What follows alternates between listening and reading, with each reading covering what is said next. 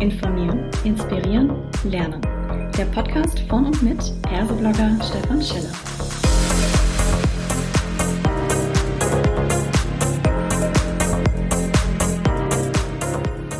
Hallo und herzlich willkommen zu einer weiteren Ausgabe des Podcasts Klartext HR. Heute habe ich mir die Sarah Schuh mit ins Mikrofon geholt und wir sprechen über das Thema So geht erfolgreiche Selbstorganisation in der Praxis. Hallo Sarah, schön, dass du da bist. Ja, hallo Stefan, schön, dass ich da sein darf. Sehr gerne. Magst du dich vielleicht gleich mal vorstellen selber? Ja, sehr gerne. Äh, mein Name ist Sarah Schuh. Ich bin Trainerin und Beraterin bei OSE Innovative Informatik und bin da Trainerin für Soft Skills und neue Arbeitswelten. Und vielleicht noch was, was Besonderes zu OSE. Wir sind ein mitarbeitergeführtes Unternehmen. Also das heißt, wir organisieren uns komplett selbst und uns gehört auch die Firma. Also wir sind eine Genossenschaft. Das klingt sehr spannend. Selbstorganisation. Was organisiert ihr denn konkret alles selbst? Magst du das bisschen ausführen noch? Ja, absolut. Also wir sind, wie gesagt, eine Selbstorganisation. Das heißt, wir organisieren eigentlich komplett, wie wir uns selbst, also unsere Strukturen und unsere Arbeitsweisen organisieren. Also wir sind in Kreisen organisiert. Das heißt, wir haben einen Vorstand. Das ist auch fix. Das ist so unsere, unser formaler Kreis. Und ähm, ansonsten haben wir noch ähm, unsere Wertschöpfungskreise Kreise.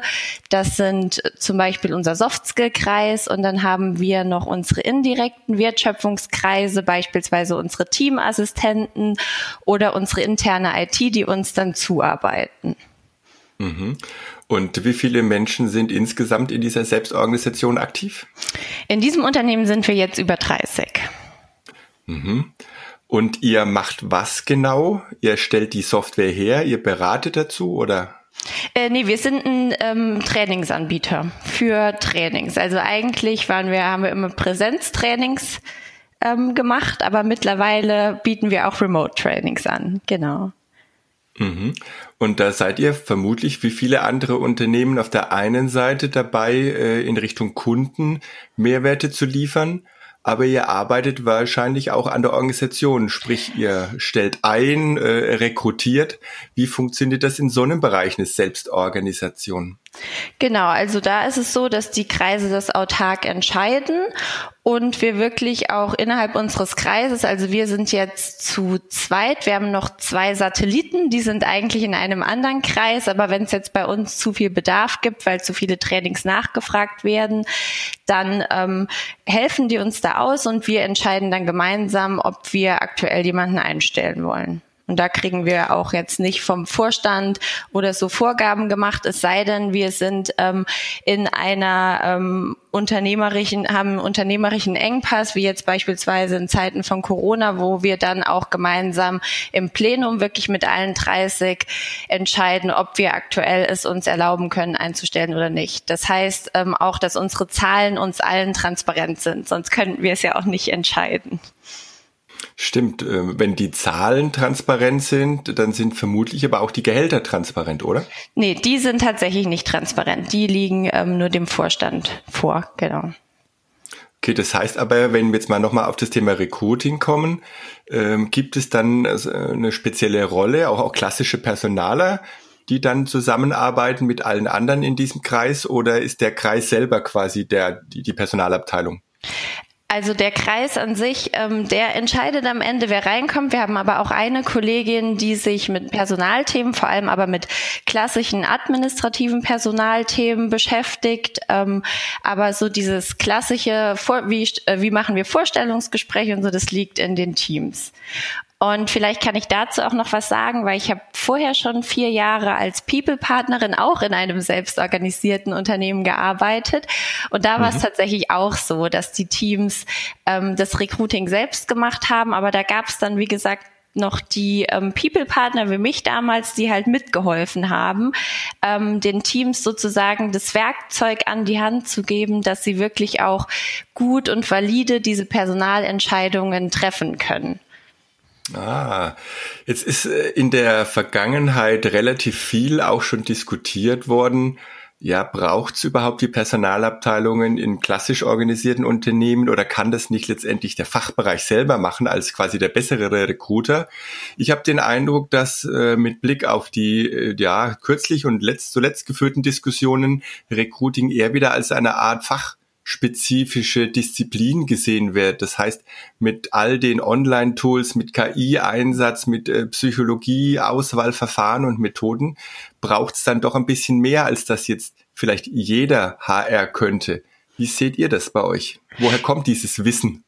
Absolut. Also ich glaube tatsächlich, dass es unbedingt diese äh, Fachkompetenz im Unternehmen braucht, weil das einfach, also es gibt ja auch eigene Studiengänge für ähm, Personalwissenschaft und die wird es ja nicht geben, wenn dieses Thema nicht so komplex wäre. Und deshalb glaube ich ganz fest daran, dass es diese ähm, Kompetenz braucht. Ich glaube aber auch, dass man Teile von dem, was momentan in klassisch hierarchischen Unternehmen bei Personalern liegt, durchaus auch ins Team gegeben werden kann, aber halt nur mit wirklich viel Coaching und sehr viel Hilfe und das auch nicht innerhalb von ein, zwei Monaten, sondern über mehrere Jahre, würde ich fast sagen. Mhm. Das kommt eigentlich gleich, äh, führt weiter zur nächsten Frage. Was braucht's denn so an Kompetenzen oder Eigenschaften damit man in so einer Selbstorganisation sich als Mitarbeiter, Mitarbeiterin überhaupt wohlfühlt? Ja, total wichtige Frage und ich glaube, das ist ähm, auch eine Frage, die jede Organisation für sich ähm, selbst beantworten muss, weil man kann nicht pauschal sagen, ähm, Selbstorganisation gleich Selbstorga. Ich habe jetzt in zweien gearbeitet und die waren beide total unterschiedlich. Ich glaube mhm. aber, es gibt so ähm, Kompetenzen wie die Fähigkeit ähm, zu kommunizieren, die ganz wichtig ist, auch dieses Thema, sich wirklich ähm, Feedback zu geben und zu nehmen, gerade so diese Soft Skills, ne? auch in der Lage zu sein, Konflikte konstruktiv anzusprechen und auch zu lösen, weil das halt alles Dinge sind, die ähm, in einem klassischen Unternehmen auch mal schnell an eine Führungskraft es, ähm, eskaliert werden können und das geht einfach nicht mehr. Und diese Grundkompetenzen brauchst und ähm, auch so diese, ähm, diese Bereitschaft, Verantwortung zu übernehmen. Das finde ich ganz wichtig und vielleicht auch so ein unternehmerisches Wissen, wobei auch das mhm. braucht nicht jeder unbedingt, weil man nicht alle alles machen müssen in der Selbstorganisation, aber man muss natürlich trotzdem so eine gewisse Affinität dafür mitbringen, würde ich sagen, zumindest so eine leichte. Mhm. Ich werfe noch mal eine weitere Kompetenz mit rein ins Rennen. Äh, das Thema Konfliktfähigkeit. Ähm, wann gehe ich wie in den Konflikt rein und vor allem wie löse ich ihn? Dürfte da bei euch ja äh, deutlich wichtiger sein, wenn es quasi niemanden gibt, dem man mal zur Eskalation sagt, komm Chef, jetzt entscheide du oder Chefin, entscheide du mal. Äh, wie löst ihr sowas, wenn ihr, wenn Konflikte auftreten? Äh, ja, super, super spannendes Thema tatsächlich auch, auch ganz unterschiedlich. Da kommt es auch immer drauf an, wie stark ist so ein Konflikt auch schon eskaliert. Also teilweise holen wir uns da auch von extern dann Hilfe mit rein. Ähm, wie gesagt, in dem anderen Unternehmen, wo ich war, haben wir auch viel intern gelöst. Das machen wir hier jetzt auch. Also da kommt es immer so ein bisschen drauf an, wie so ein Konflikt bisher ja schon eskaliert ist. Wobei ich da auch sagen würde, idealerweise spricht man die Dinge halt an, bevor sie überhaupt überhaupt wirklich zu einem Konflikt ähm, eskalieren. Und deshalb finde ich fast noch wichtiger dieses Thema Feedback. Also dass man wirklich eine offene mhm. Feedback-Kultur hat und in der Lage ist, ähm, ja auch auch Meinungsverschiedenheiten oder so direkt ähm, zu artikulieren. Und das ist, glaube ich, was was wir alle in, ähm, lernen müssen, weil wir es ganz häufig halt wirklich auch auch privat nicht gelernt haben. Und das merkt man aber in der Selbstorganisation ganz stark, wenn das nicht vorhanden ist. Mhm. Jetzt ist, leben wir gerade dieses Jahr natürlich in ganz besonderen Zeiten. Ich denke, so eine Selbstorganisation in einem aufstrebenden Unternehmen, wo wir darüber reden, Menschen einzustellen, ist vielleicht sogar erstmal die Stufe eins. So richtig herausfordernd ist es dann, wenn die ein Unternehmen auch so ein bisschen in die Krise kommt ja. und wir nicht mehr drüber reden, Menschen einzustellen, sondern vielleicht äh, Menschen aus der Organisation hinaus zu entwickeln. Habt ihr da Erfahrung oder gibt es da äh, Vorgehensweisen? Funktioniert die Selbstorganisation überhaupt dann? Ähm, auch, auch eine spannende Frage. Also jetzt ähm, bei Ose habe ich das persönlich noch nicht miterlebt, deshalb kann ich dazu tatsächlich da gar nichts sagen. In meinem letzten Unternehmen haben wir das häufig so gemacht, aber da waren wir auch nicht in der Krise. Also das äh, ist wahrscheinlich in der Krise auch nochmal was anderes, weil es da teilweise auch keine rationalen Gründe außer halt die wirtschaftliche Situation gibt, warum ich jemanden kündigen muss. Ich kenne es halt so, wenn es jetzt irgendwie ähm, Probleme gibt, die so im Team liegen oder man merkt, okay, die Person und die Art, wie sie arbeitet, passt nicht mehr zu der Organisation, dass man dann wirklich in so einen richtigen, ähm, erst in so ein Kritikgespräch geht und dann auch in so einen Prozess, wo man dann halt guckt, okay, was muss die Person eigentlich, was muss sie machen, damit sie weiterhin in der Organisation bleiben kann und wenn das halt nicht funktioniert, dass man dann wirklich ganz transparent in den Dialog geht und sich dann auch idealerweise im beidseitigen Einverständnis trennt. Das klappt nicht immer, mhm. sage ich ganz ehrlich, aber ähm, da hatten wir jetzt auch schon ein paar Fälle, da hat das tatsächlich gut geklappt und ich glaube da schon auch sehr stark an ähm, Transparenz, aber auch Fairness. Also die Person wirklich von Anfang an mit ins Boot zu holen und ihr auch zu erklären, warum man sich ähm, trennen muss. Und vielleicht ist das mhm. auch gerade in Corona-Zeiten total wichtig, dass man den Leuten nicht irgendwie das Blaue vom Himmel erzählt. Und das ist aber für jede Organisation wichtig, sondern sie halt transparent wirklich auch abholt und ihnen dann ähm, auch, also ihnen mithilft, vielleicht auch Werkzeuge an die Hand zu geben, wie sie gut in einem anderen Unternehmen nochmal anfangen können. Also das finde ich total ja. wichtig. Mhm. Also Thema Outplacement, professionelles Outplacement. Ne? Ja, ja. Ähm, an der Stelle, wenn es, sage ich mal, wirklich um einzelne Personen geht, gehe ich da sofort mit. Ich glaube, ganz äh, herausfordernd wird es dann, wenn man sagt, okay, es bleiben die Umsätze aus, wir müssen generell äh, Kosten sparen. Ähm, wo fängt man an? Ne? Fängt man an im Marketing oder sagt, na, wir äh, reduzieren unsere Personalerkompetenzen oder ähnliches? Weil ich glaube, spätestens dann ist sich vermutlich trotzdem jeder selbst am nächsten, sagt, hey, ich will nicht meinen Job verlieren. Oder sehe ich das jetzt ein bisschen zu naiv? Ich, da habe ich jetzt tatsächlich auch gerade drüber gedacht, wie man das jetzt in der Selbstorganisation lösen würde, wenn es wirklich, also wenn man es wirklich bis zur letzten Konsequenz, ja. wenn wir bis zur letzten Konsequenz mhm. selbst organisiert denken. Und ich glaube, wir würden da ganz offen im Team drüber sprechen und mhm. wirklich auch gemeinsam, weil die Zahlen sind dann offen und dann gemeinsam gucken, okay, wie gehen wir damit jetzt um? Und das schafft ja auch Vertrauen. Ne? Ne, weil ich dann halt auch wirklich mhm. nachvollziehen kann, okay, warum sind denn jetzt so drastische Schritte wirklich auch notwendig? Und ich glaube, das ist tatsächlich auch ein Unterschied, Schrie, äh, Schrie, äh, Unterschied sorry, zu ähm, einem klassischen Unternehmen, dass man einfach das komplett nachvollziehen kann, im besten Fall auch mhm. anhand von Zahlen, was mir persönlich jetzt helfen würde. Weiß, also mhm, kann ich jetzt nicht für alle sprechen, aber für mich persönlich, ja. Definitiv. Das führt auch gleich äh, zu einer anderen Frage, die jetzt äh, total auf der Hand liegt. Wie trefft ihr denn generell Entscheidungen? Ist das so eine Mehrheitsabstimmung oder muss, müssen alle da quasi mit dabei sein?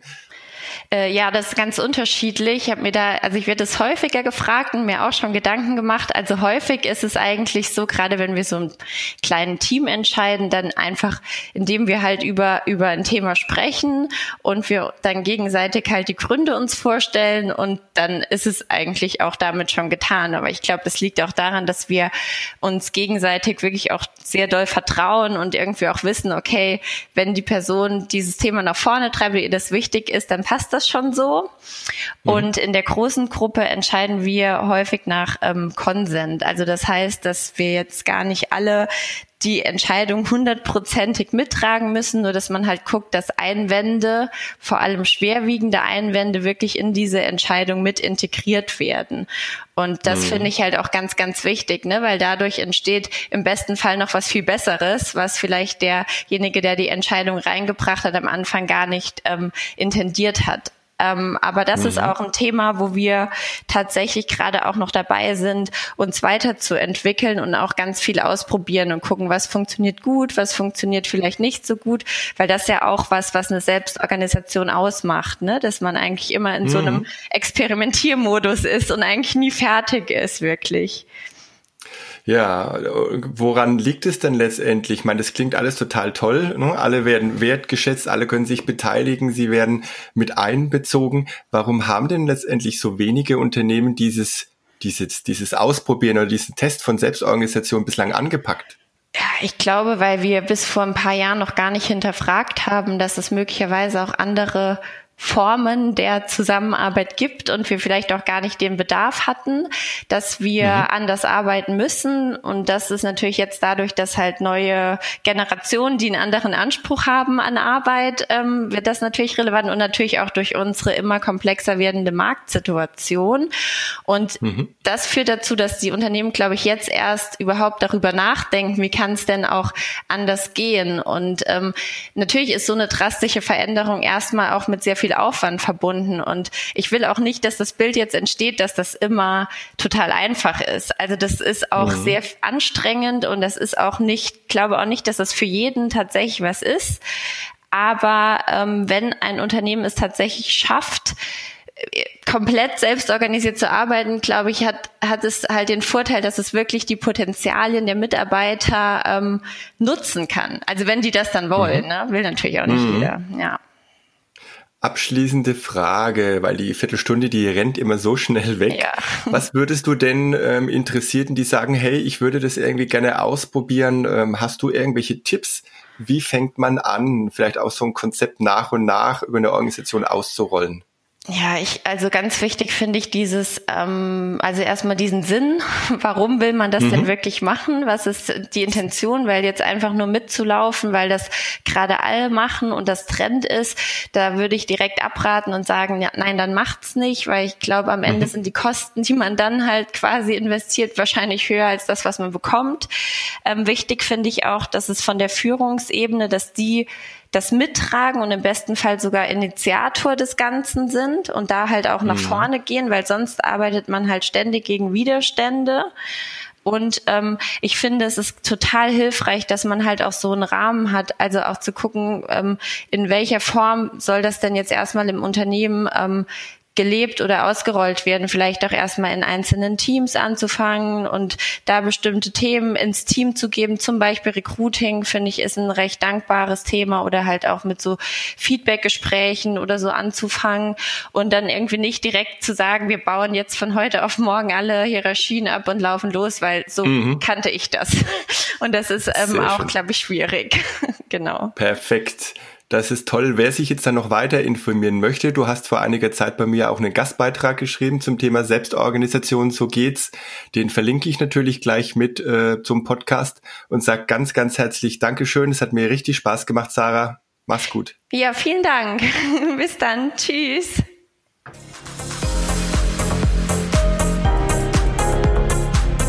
Das war eine weitere Folge Klartext HR. Informieren, inspirieren, lernen der Podcast von mit Perseblogger Stefan Scheller.